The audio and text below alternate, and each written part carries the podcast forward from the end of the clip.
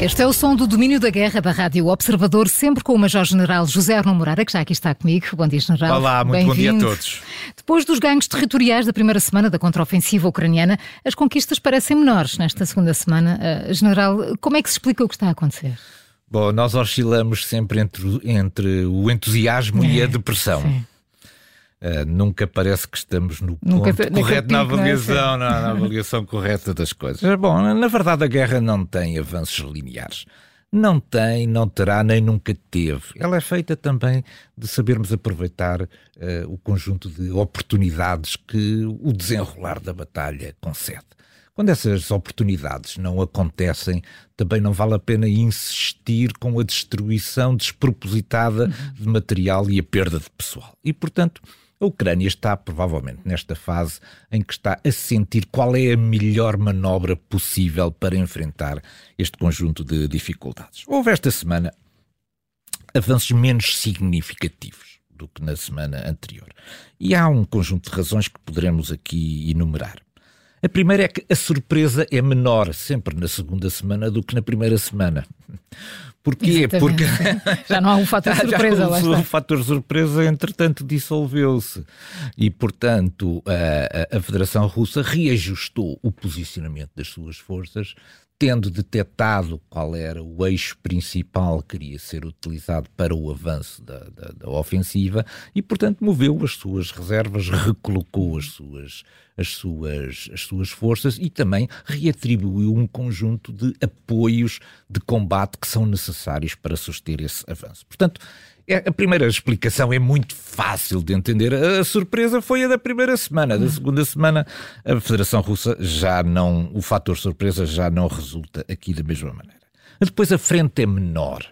A frente é menor, o que obriga a uma maior concentração de forças. Isto é, existe neste momento uma concentração muito grande de forças dos dois lados e também um enorme poder de fogo. Significa que uh, tudo aquilo que são os apoios de, de, de, fogos estão concentrados sobre estes eixos, pelo que os avanços são necessariamente mais difíceis. E depois, porque a, a, a, a Ucrânia ainda só empregou uma parte pouco significativa daquilo que foi o conjunto muito, muito grande de forças dadas pelo, pelo Ocidente. Talvez neste momento tenha emprego entre duas a três brigadas, o que significa que tem ainda em reserva cerca de 70% uhum. das suas forças. Ora, há muita força para empregar, mas não é para ser mal empregue, porque se ela for mal empregue, vai produzir resultados nulos e não é isso que se quer. E, portanto, também temos visto talvez a presença de menos equipamentos de combate sofisticados ocidentais à frente e uma preferência por, nestas tentativas de perceber qual é o dispositivo e a reação da Federação Russa, outra vez os T-72, os T-80, etc portanto, equipamento menos ocidental e menos E há também uma razão política para isto. É já, nós já estamos muito perto da Cimeira de Vilnius de 11 e 12 uhum. de julho, o que significa que a Ucrânia também não pode chegar a Vilnius sem ter ainda uma reserva que possa jogar porque seria como chegar, chegar a Vilnius extenuada, uhum. transmitindo a sensação aos aliados de que foi incapaz de resolver militarmente este, este, este problema, mas que pelo contrário, quer chegar a Vilnius com, certamente, com mostrando a ideia que tem ainda uma enorme capacidade para jogar e que, portanto, que Vilnius é ainda uma esperança muito grande. Portanto, haverá aqui também, certamente, algum cuidado, por um lado, de natureza militar em não desperdiçar forças, por outro, de natureza política em mostrar aos seus aliados que continua com o conjunto de equipamentos de natureza militar, com um potencial ainda muito forte por empregar e que, portanto, Vilnius ainda é, ou deve ser também, um sinal de grande esperança para todos. Depois, Enquanto na frente se não produzem resultados, vão-se produzindo resultados muito significativos na retaguarda. E ontem danificaram uma das três ligações que existem da Crimeia à, ao território, à, à parte terrestre continental da, da Ucrânia e da Rússia. Nós temos a ponte de Kerch, que já foi uma vez destruída, será certamente destruída, estou absolutamente convencido, quando os ucranianos entenderem que é oportuno. Depois havia esta segunda ligação, que é a ponte de Chongar, que é uma ligação que permite alimentar a partir da Crimeia o núcleo principal de forças da Federação Russa no sul da Ucrânia, que se situa ali mais ou menos em Melitopol. Pois o, a alimentação desse conjunto de forças é fundamental para a Federação Russa poder continuar uhum. a resistir no sul da Ucrânia. Ora, é esta, po esta é. ponte já foi abaixo e, portanto, nesse sentido, obriga agora a logística da Federação Russa a acrescentar 120 quilómetros ao seu percurso. Ainda está por, por, por resolver, esse é um problema mais complicado, a ligação da Armiansk, porque isso é uma ligação terrestre, física, não há uma ponte que permita fazer isso. E, portanto, há sempre esta possibilidade. Simplesmente, o problema de Armiansk é que fica muito para o Ocidente.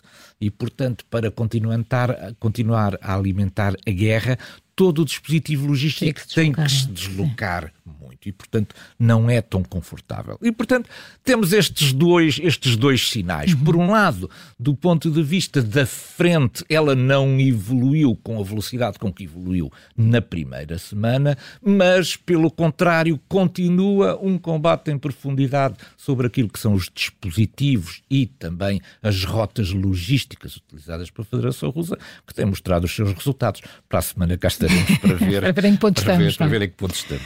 Entretanto, uma delegação de líderes africanos, encabeçada pelo presidente da África do Sul, foi primeiro a Kiev e depois a São Petersburgo para apelar à paz. Uh, General Arno Moreira, que balanço podemos fazer desta tentativa? É que Vladimir Putin pareceu uh, mais irritado do que satisfeito. Isto correu mal. Pois. Isto correu mesmo mal. Não era nada disto era que estava previsto. Sim. Não era nada disto que estava previsto.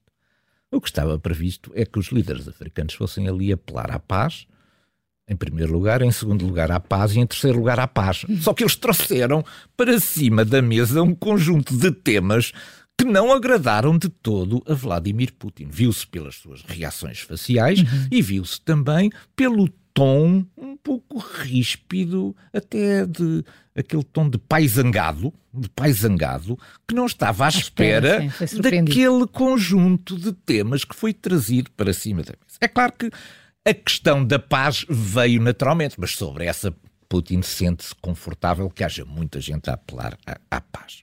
Já não ficou tão entusiasmado quando lhe disseram lhe apelaram pessoalmente a que entrasse em negociações com a Ucrânia. Isto é contrário à narrativa de Putin. Putin está sempre eh, aberto para este conjunto de negociações, mas sobre um conjunto de condições, não negociações em aberto, sem condições prévias nem reconhecimento da ocupação dos territórios. Não ficou muito satisfeito com isto, mas ficou furioso quando trouxeram a questão das crianças ucranianas.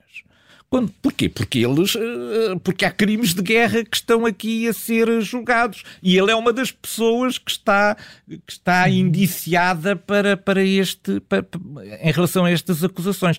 Ao trazerem publicamente para cima da mesa confrontando o presidente da Federação Russa com a necessidade de serem devolvidas as crianças ucranianas, Putin ficou furioso com ah. isto. Ficou furioso e mais, recorreu até do ponto de vista protocolar a interrupções dos discursos dos líderes africanos que não ficaram bem a Putin e sobre a qual também os líderes africanos mostraram o seu desagrado.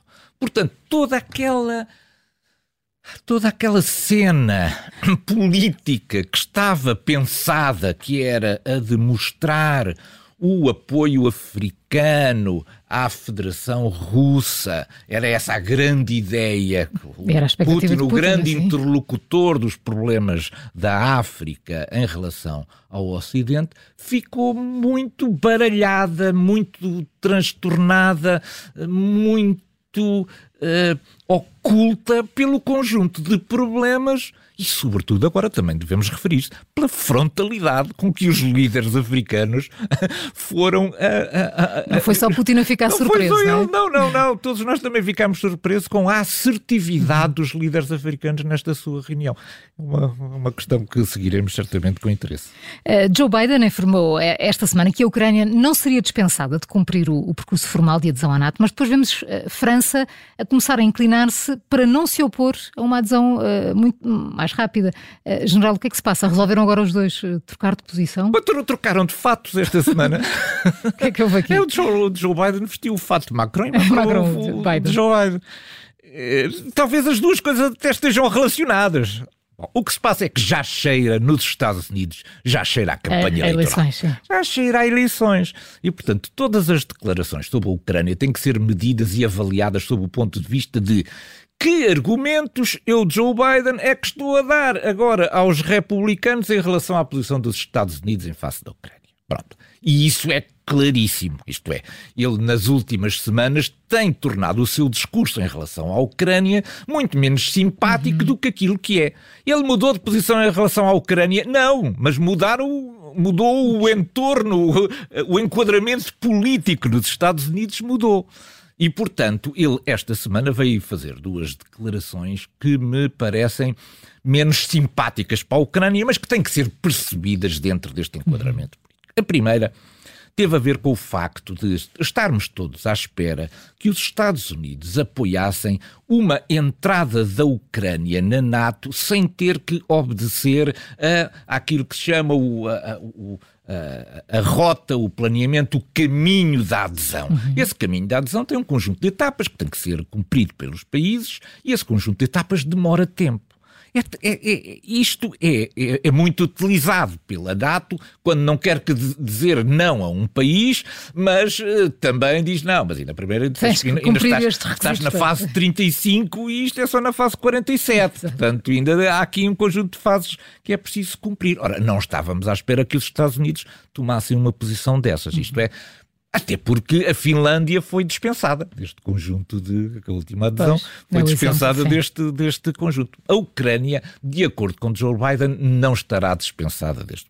A maneira como isto, como depois faço check, check, check, uhum. check, isso depois uh, vamos ver. Mas do ponto de vista do discurso político, não quis dar aqui um argumento aos republicanos e tornou a falar na corrupção, que era um tema que já se pensava que estava uh, arrumado, esquecido, esquecido e ultrapassado há muito tempo. Porquê? Porque os americanos, os, os, republicanos têm trazido muito para dentro da campanha a questão da estamos a dar dinheiro e que controle é que nós temos sobre a utilização desse dinheiro. Portanto, é nesta perspectiva, não é que tenha arrefecido o entusiasmo de Joe Biden, o que aconteceu é que mudaram, entretanto, as condições políticas nos Estados Unidos e ele tem que estar atento a isso. Macron está a aproveitar exatamente o contrário. Uma vez que os Estados Unidos estão menos simpáticos neste processo de adesão, Avança, avançou Macron com a simpatia. E, portanto, é preciso não esquecer que em 2008, quando foi uma tentativa do processo de adesão, os Estados Unidos queriam esse processo de integração da Ucrânia na NATO. E quem o bloqueou foi a França e foi a Alemanha. Pois o que é que nós encontramos agora? Scholz e Macron reunidos com quem? Com Duda. Isto é, aqueles encontros do eixo franco-alemão já são a três. Agora já não é o eixo franco-alemão, é franco-alemão-polaco. O que significa que os países de leste começam a ganhar, já todos tinham, nos tínhamos apercebido isso, um poder negocial muito grande. E Macron, ao parecer estar a facilitar o processo de adesão da Ucrânia, Ucrânia à NATO está exatamente a contribuir para isto, para poder marcar também uma posição simpática junto de uma Europa de leste que está muito assertiva neste processo e que não iria perdoar que o, freixo, que o eixo franco-alemão não estivesse do seu lado. Uh, entretanto, General, numa semana em que a União Europeia avançou com um 11 pacote de sanções, há indicação de que a Federação Russa tem conseguido obter alguns componentes para os seus sistemas de, de armas. Como é que estamos neste autêntico jogo de gato e rato? É, quando olhamos para as sanções e para, para, o histórico das sanções, o que vemos? Coreia do Norte, uh, temos dúvidas. Uh, Irão, muitas dúvidas. Em Cuba, ui, há muitos anos que isto não funciona. E na Venezuela também não funcionaram. Portanto, do ponto de vista das sanções com implicações de natureza política, não há historial, não há um histórico que nos diga que isto funcione. Nós esperámos que funcione, funcionasse pelo menos do lado económico, Sim. mas do lado dos componentes eletrónicos. São componentes muito específicos e que são utilizados para uma vastidão de emprego. Isso não está a ser utilizado.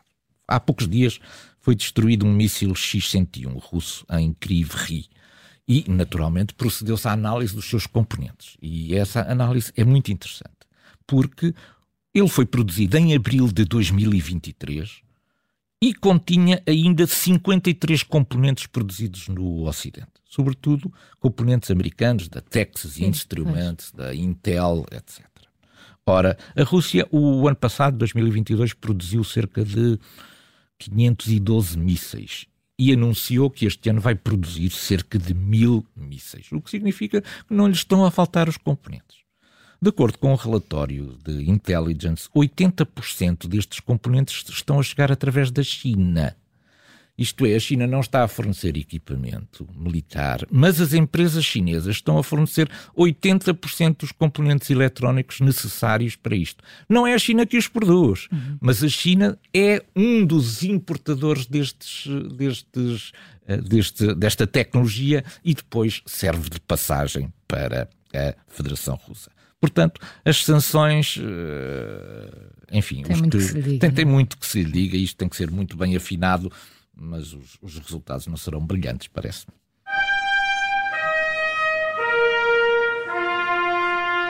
Dmitry Peskov, o conhecido porta-voz do Kremlin, afirmou esta semana que a Federação Russa cumpriu já o objetivo de desmilitarizar a Ucrânia, mas a Ucrânia não nos parece desmilitarizada, pois não? Não parece, pois não. Há aqui um fumo espesso ui, muito estranho. Ui, ui, ui, ui, ui, ui. Bom, tivemos pelo menos direito a uma imagem vídeo de, de Peskov. Peskov. E o Peskov da imagem vídeo não é o Peskov jovem que aparece, que aparece nas fotografias. Aparece nas fotografias, não é? Há uma diferença. Aquilo são fotografias do tempo liceu, parece, porque o Peskov está realmente bastante mais velho. A idade passa por todos. Não há nada, pois é, não, não, não, não há nada a fazer. Mas as suas declarações são muito, muito interessantes. Porquê? Porque havia um conjunto de objetivos iniciais e, portanto, uhum, nós, quando marcamos objetivos iniciais, a certa altura temos que ser confrontados com o grau de realização desses objetivos. Ponto de situação, não é? Ponto de situação. A, a desnazificação ainda não foi encontrada uma, uma digamos, uma, uma, uma narrativa que permita mostrar que a desnazificação está completa na Ucrânia. Mas agora, sobre a desmilitarização, foi encontrada uma narrativa. Esta narrativa é absolutamente incrível, que é esta está, nós alcançámos os objetivos de desmilitarizar a Ucrânia. Porquê? Porque a Ucrânia tinha um conjunto de equipamentos antigos que eram de produção própria e que agora já não tem. E portanto. Não interessa se tem outros, se tem novos, se interessa outros, os antigos. Não, interessa é que os antigos e aqueles que ela produzia já não produz. E portanto está, pode considerar-se o objetivo da desmilitarização completa. Isto, isto é uma coisa absolutamente extraordinária. A falta de melhores argumentos agora é a questão que um país é militarizado ou não militarizado em função dos equipamentos que produz. A maioria dos países nem produz, nem produz equipamentos nenhums. Portanto, esta forma, esta métrica utilizada é uma enorme cortina de fumo.